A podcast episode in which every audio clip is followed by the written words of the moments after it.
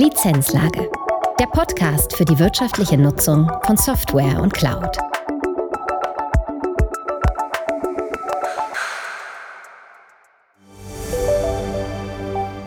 Hallo und ein herzliches Willkommen zu einer neuen Folge der Lizenzlage. Mein Name ist Frank Salz und ich freue mich sehr über Ihr Interesse an diesem Podcast. Heute beschäftigen wir uns mit dem Softwarehersteller VMware. VMware wurde 1998 gegründet und ist bekannt durch seine Softwarelösungen im Cloud Computing und der Virtualisierung von Rechenzentrumsinfrastrukturen. Auch mit VMware verbindet uns die Kampagne Chancen in der Krise erkennen, aktuelle Technologien integrieren und Kosten kontrollieren. Darüber will ich heute mit Philipp Pamminger, Senior Business Manager bei VMware, und Andreas Hein, Head of Business Development bei der CCP, sprechen. Legen wir also los. Hallo Philipp, hallo Andreas. Hallo Frank. Hallo Frank. Hi Frank. Ja, lasst uns einsteigen. Ähm, Andreas, du bist ja schon sehr lange mit VMware ähm, ja, zusammen, arbeitest mit VMware zusammen. Ja. Erzähl doch mal ein bisschen die Historie, was, was CCP mit VMware macht, ähm, wie sich das in den letzten Jahren so entwickelt. Ja, gerne. Ähm, also die Partnerschaft zwischen von der VMware und der CCP, äh, die reicht zurück bis ins Jahr, ich glaube 1999, also noch quasi ins letzte Jahrtausend. Damals haben wir so die ersten. Starke Ansage. ja. Also damit, äh, damals haben wir so die ersten Workstation-Lizenzen verkauft. Da kam so das erste Business auf. Ähm, ich persönlich begleite VMware jetzt bereits seit Ende 2007. Da habe ich damals bei der CCP angefangen. Ja, und damals beim meinem Einstieg war ähm, quasi das Virtual Infrastructure, also der Vorgänger von dem heutigen vSphere. Das war damals die aktuelle Version. Und ähm, vMotion, also das Verschieben von einer virtuellen Maschine von einem Host auf den anderen Host im laufenden Betrieb und das Ganze ohne Unterbrechung, das war eigentlich das Highlight. Das hat es vorher noch nie gegeben, konnte man sich gar nicht vorstellen. Und das war eigentlich so damals ja so der Renner. Ne? Und damit fing eigentlich auch schon damals das Thema Lizenzierung an, wurde immer komplexer. Ne? Die Leute wissen, wussten eben nicht, ja Mensch, wo läuft denn jetzt eigentlich meine Applikation? Äh, läuft die jetzt auf Server A oder läuft die auf Server B? Wie kann ich das Ganze tracken? Und so kam dann eigentlich damals so unsere Partnerschaft so richtig ins Rollen zwischen der VMware und auch eben der CCP. Okay. Und ich meine, jetzt bist du ja so einige Jahre mit VMware zusammen. Was ist äh, im Vergleich zu anderen Herstellern, was würdest du sagen, zeichnet VMware aus? Weil seit 99, das ist ja schon wirklich eine lange Zeit. Ja, definitiv. Ich meine, VMware hat halt damals äh, den Zahn der Zeit getroffen mit der Technologie. Virtualisierung, Stichwort Green IT. Das war eigentlich damals in, in aller Munde und ich meine, heutzutage, wir kennen es ja alle, ist das Thema Virtualisierung, Serverkonsolidierung, Servervirtualisierung eigentlich gar nicht mehr wegzudenken. Das ist ein Standard geworden in jedem Unternehmen. Und VMware läuft stabil. Das hört man auch von den Kunden. Wenig Support wird in Anspruch genommen. Das läuft einfach. Und ich glaube, dadurch hat sich VMware einfach wirklich den Ruf aufgebaut, das zu Recht als, als Marktführer. Und ja, eine stabile Software, die Spaß macht und die läuft und die auch einfach zu bedienen ist. Ob sie einfach zu bedienen ist, da müsste man mal mehr die Kunden fragen. Aber äh, ich gehe davon aus, Philipp hat da ein bisschen was zu erzählen. Philipp, ähm, mit welchen Technologien unterstützt er denn heute die Kunden der CCP und natürlich auch die Nichtkunden der CCP?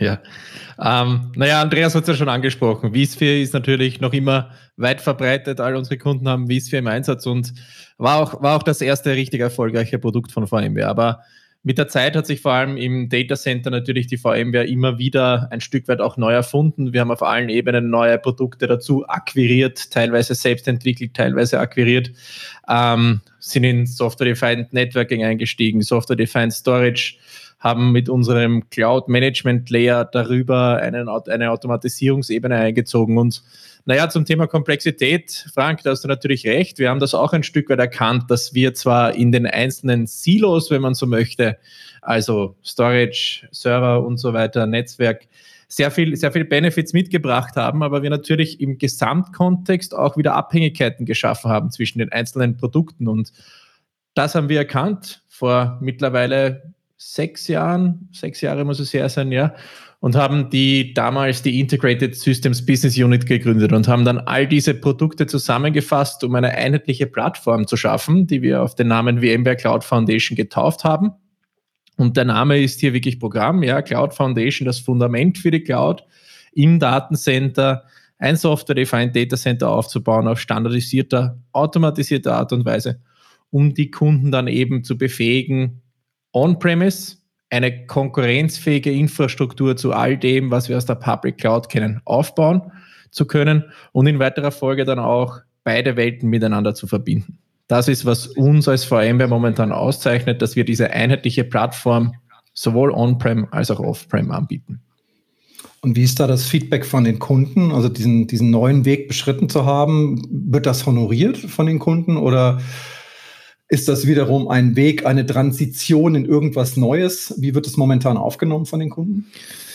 Also die würde ich jetzt gern zweifach beantworten, die Frage eigentlich. Ja, einerseits, einerseits ist es so, dass der Trend in die Cloud, der ist, der ist da, wobei wir hier auch schon wieder ein Stück weit eine Umkehr sehen, dass dieses Pendel ein Stück weit wieder zurückschwingt, wo man noch vor eineinhalb Jahren gesagt hat, alles in die Cloud. Auch die Kunden sagen, na ja, alles ist dann in der Cloud auch nicht so gut aufgehoben und das holen wir doch wieder zurück oder halt für spezifische Use Cases nur in die Cloud zu gehen.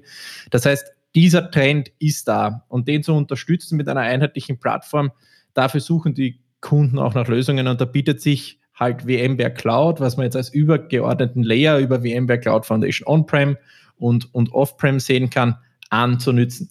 Wenn wir jetzt auf diese Transition-Phase gehen wollen, die ich im Datencenter durchmachen muss, wenn ich von einem, wie es wir immer nennen, Legacy Data Center, also von einem traditionellen Datencenter in ein modernes Software-Defined Data Center gehe. Natürlich ist das ein Weg, den ich beschreiten muss. Und der kann je nachdem, wie komplex die Umgebung momentan ist, wie komplex die Applikationslandschaft darüber ist, mehr oder, mehr oder weniger lang dauern. Ja, das kann man, das kann man vorab beziehungsweise generalisiert nicht beantworten. Aber wenn die Kunden dann in diesem Software-Defined Data Center angekommen sind, und wir sehen ja sehr oft, dass sie in einer kleinen Umgebung beginnen, um sich einmal damit vertraut zu machen, wie das Ganze funktioniert, dann werden die Mehrwerte sehr schnell erkannt und wir sehen, dass Kunden, die so ein kleines Pilotprojekt gemacht haben, nach und nach die Umgebung immer weiter ausbauen und dann dieses SDDC früher oder später für alle Applikationen, bei denen es möglich ist, verwenden. Hm. Wie du weißt, sind wir vor allen Dingen im Bereich Lizenzberatung unterwegs und haben natürlich durchaus komplexe Lizenzberatungen und VMware ist sicherlich einer der ne, großen, großen Player am Markt, die eine gewisse Komplexität beim Kunden in der Lizenzberatung natürlich immer darstellen.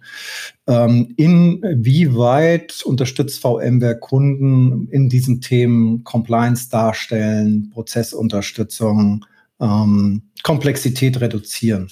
Ja. das ja eigentlich kaum möglich ist. Ja, also Komplexität reduzieren nicht nur auf dem Produktlayer hat VMware Cloud Foundation diese Intention, wir sagen immer VCF kurz dazu, ähm, sondern auch auf der Lizenzebene, ja, weil eben VMware Cloud Foundation als ein Softbundle bezogen werden kann, wo ich die Lizenzen für die Punktprodukte beziehen kann. Das heißt, ich beziehe anstatt fünf Lizenzen nur mehr eine Lizenz ähm, die ich dann über dieses Softbundle eben beziehe. Und wir haben auch entsprechende Möglichkeiten, um Kunden, die bereits eine sehr diversifizierte Install-Base haben, mit unterschiedlichen Lizenzen auf den Weg VCF zu begleiten. Und ich bin mir sicher, da kann die CCP auch optimal unterstützen, das möglichst effizient abzubilden. Ja.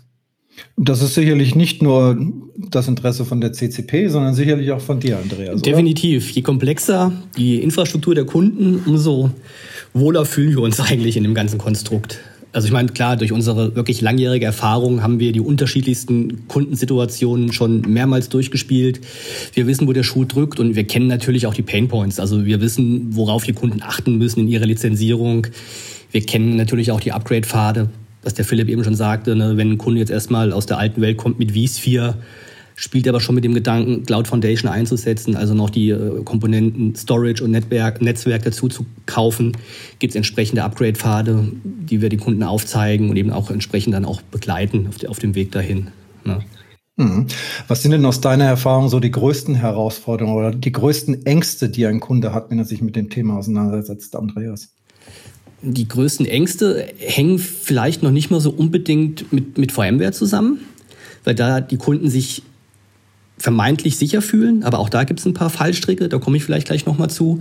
Ich glaube, das, was am meisten schmerzt oder wo die Kunden sich am meisten vorfürchten, ist halt eben wirklich, wenn ich in der Cloud bin, wo sind denn meine Lizenzen? Also wo laufen jetzt, wo läuft meine Software? Läuft die, läuft die in Deutschland? Läuft die vielleicht sogar irgendwo auf einem anderen Kontinent? Darf die da überhaupt laufen?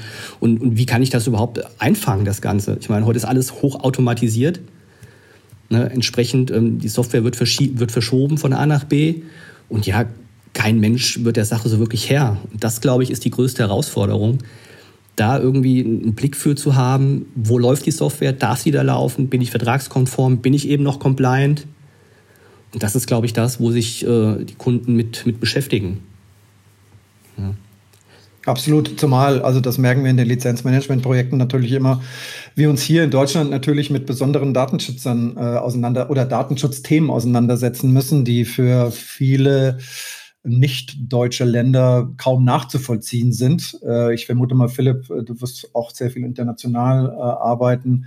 Da bekommst du auch manchmal Fragezeichen äh, von den Kollegen aus USA, oder? Ja, natürlich. Also es, es ist schon wirklich erstaunlich, wie unterschiedlich die Kulturen selbst in einer Region wie Zentraleuropa sind und welche Unterschiede wir hier können können. Also man kann eindeutig sagen, ich würde es jetzt nicht nur auf Deutschland beschränken, sondern auf den gesamten Dachbereich. Ja, also da wird schon sehr genau nachgerechnet. Da, das ist in Amerika nicht unbedingt immer so, dass wirklich jeder Euro genau betrachtet wird, wo und verglichen wird, wie es jetzt wirklich am effizientesten ist. Und das sehen wir auch. Und ja, aber da hält man uns wenigstens auch accountable, dass unsere Lizenzen, Lizenzpolitik zusammenpasst überall, ja. Ja, wunderbar. Wie begegnet ihr den Hyperscalern? Ne? Also äh, Azure, ähm, AWS, Google. Wie geht ihr mit denen um? Graben die euch Geschäft ab oder ist das eine, eine Mauer, über die ihr nicht gehen könnt? Oder auf der anderen Seite vielleicht auch eine Strategie, mit denen eher zu kooperieren? Wo, wo ist da eure, eure Strategie in die, in die Zukunft? Ja, also ich persönlich denke, dass jede Veränderung auch immer Chancen mit sich bringt und ich nehme auch wahr, dass das die VMware genau gleich, gleich sieht. Wir haben mit den größten Hyperscalern der Welt, vor allem im internationalen Kontext, eine Kooperation. Auf all diesen Hyperscalern ist unsere Infrastruktur zur Verfügung. Wir, wir können denselben Software-Defined Data Center Stack, wie wir in On-Prem anbieten, auch in der Public Cloud anbieten und bringen damit genau diese, dieses Multi-Cloud-Environment in die, in die Infrastruktur unserer Kunden und bieten, bringen damit auch die Möglichkeit, dass sie die Vorteile dieser unterschiedlichen Clouds nutzen können. Weil es ist ja meistens so, dass irgendein zusätzliches Service, das es in der Public Cloud gibt, ein Auslöser dafür ist, sich dort, dorthin zu bewegen. Von der Lizenzseite her ähm, nützen wir das natürlich auch, dass wir diese, diese zusätzlichen ähm, Infrastruktur in der Public Cloud anbieten können und haben da jetzt ein, ein neues Lizenzmodell entwickelt, das erst vor kurzem gelauncht wurde, was sich Cloud Universal nennt und mit dem man die Möglichkeit hat, dann sowohl on-premise als auch off-premise diese, wenn man so möchte, Tokens, dieses Guthaben, das ich mit Cloud Universal aufbauen kann, dann zu verwenden. Also wir machen als VMware natürlich auch ein Stück weit Veränderung durch. Wir gehen immer mehr in, das, in die Richtung Subscription. Ähm, und genauso begegnen wir auch diesen, diesen veränderten Anforderungen, auch dieser unsicheren Zeit, denen sich unsere Kunden, der sich gegen unsere Kunden gegenüber sieht, weil die natürlich auch das Thema haben, dass sie nicht wissen, wie viel Infrastruktur sie in den nächsten halben Jahr, nächsten Jahr, nächsten zwei Jahren benötigen. Und deshalb dieses Upfront-Commitment immer, immer weniger gern gesehen wird und sie eigentlich alle auf dieses Pay-as-you-go-Modell gehen wollen und sich nicht upfront binden wollen, ja.